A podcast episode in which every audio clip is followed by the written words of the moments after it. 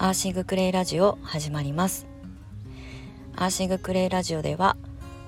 クレイがあるライフスタイルそしてクレイを伝えてライフワークにをテーマにお届けしていきたいと思います。はい年度の寺子屋まりこです。いつも聞いてくださりありがとうございます。はい、えー、11月10日、えー、金曜日の、えー、収録配信をねお届けしていきたいと思います。ちょっと今日は午前中にいろいろメルマガをねあの書いたりとかしていてあっという間に午前中が過ぎてしまってお昼の収録配信になっておりますが今日も最後までお付き合いいただけますと嬉しく思います。はい。ちょっと先にですねお知らせをさせていただきたいんですけれどもあのメンバーシップあの無料のメルマガなんですけれどもこちらのあの配信限定で今夜ラーメンを販売します。なんで急にラーメンって感じだと思うんですけれどもあの、えーと、とメンバーシップの中でまあ、ウェブショップの展開をしているんですけれどもそのウェブショップでこれまでもですねお塩とクレイのお勉強セットなんかの販売もしてきたんですけれども、まあ、クレイセラピーを伝える私がなぜお塩なのか、まあ、ミネラルの大切さをまとめたねテキストブックとかを販売してきて、まあ、そこの内容をね見てくださったりテキストブックを実際購入して手に取ってくださった皆様にはすでにあのご承知もうご周知の上だと思うんですが。えっ、ー、とですね私がこうこよなく愛してあの愛用しているあの新宝園というねあの塩が天然の塩があるんですけれどもそのね新宝園の、まあ、販売元から、えー、今回発売された玄米米粉のあのラーメンが出たんですね。これちょっとね試作品というかモニター販売だったのでもうあっという間に完売してしまったんですがもうどうにかギリギリね滑り込むことができたのでまあ自分が食べる分とあと皆様に少数の少数なんですけれどもお届けできたらいいなと思って仕入れをしたんですけれどもそのあのラーメン。と,、えーと、お塩とかあとクレイのセットの販売をね今夜21時に、えー、販売開始しようと思っております。でこれはメルマガあの限定でのお知らせになるのであの他の SNS では一切、えーと、公表しておりません。あの予告だけインスタとかでね発信してますけれども、えー、メルマガの方からあの販売時刻まあ時刻はまあ21時って言ってるので 21時に販売するんですけれどもどこから購入できるかっていうのはあのメンバーシップにあの無料でご登録いただいて今夜20時45分に配信するあのメルマガをご覧いただけたら嬉しく思います。これね私ももうすでにあの一食試食してるんですけれどもあの自然栽培でね、えー、栽培された玄米とえー、っとごま油も100%圧搾でも余計なものが一切入ってない、まあ、当然のようにあの無課長ですし、まあ、動物性のものっていうのは基本的には入っていないのでグルテンフリーの麺であり、うん、だけどちゃんとお塩しっかり取れてすごくこうシンプルで、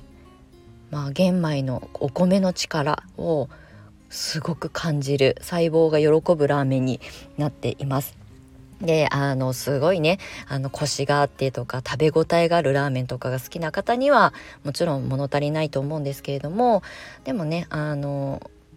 まあなるべくこう小麦を減らしたいなとかあと食べることを結局イコール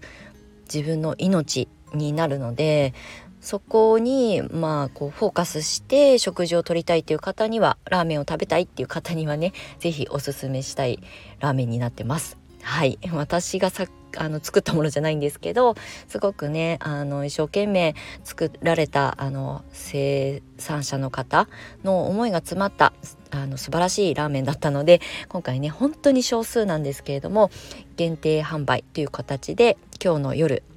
販売スタートします。はいということであの先にお知らせをさせていただきました。はい、で今日の本題に入りたいと思うんですけれどもあのクレカフェシップがちょっとね連日お話が続いてるんですけれどもあの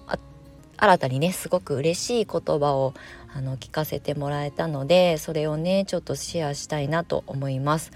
あのクレカフェシップにね新たにこう参加してくださったあのメンバーさんからまああの申し込みをする、まあ、きっかけと、まあ、それを決断する、まあ、理由だったりとかをね聞いてみたんですよ。であの匿名であれば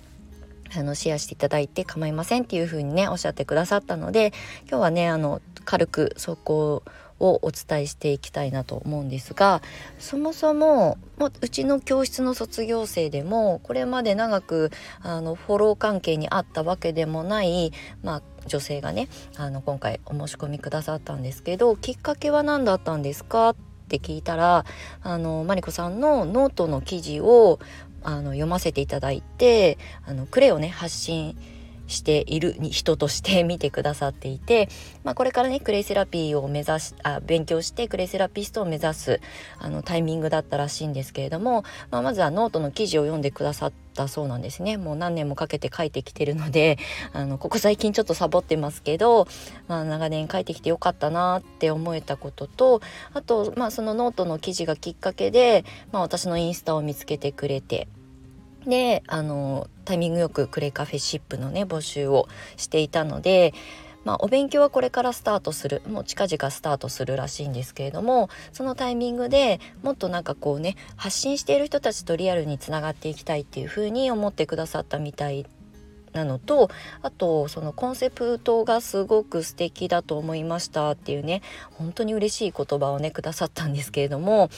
あの私がねクレイカフェ最初はクレイカフェっていうプログラムプログラムっていうかあのコミュニティを作ってスタートしたのが3年前で途中クレクレイカフェプログラムっていう形にしてあの有料あのコミュニティにしたんですね。でまあ後にこの4年目に入った今あのクレイカフェシップっていうことでまあみんなでこぎ出そうっていうあのメッセージを込めたあの名前にね変更したんですけれどもなんかねこのコンセプトをいつも決める時に私はすごく重要視しているのが、まあ、私が伝えたいクレイセラピー私が届けていきたいクレイセラピストとしての活動だったりとかももちろん考えた上であのコピーをね決めるんですけどでも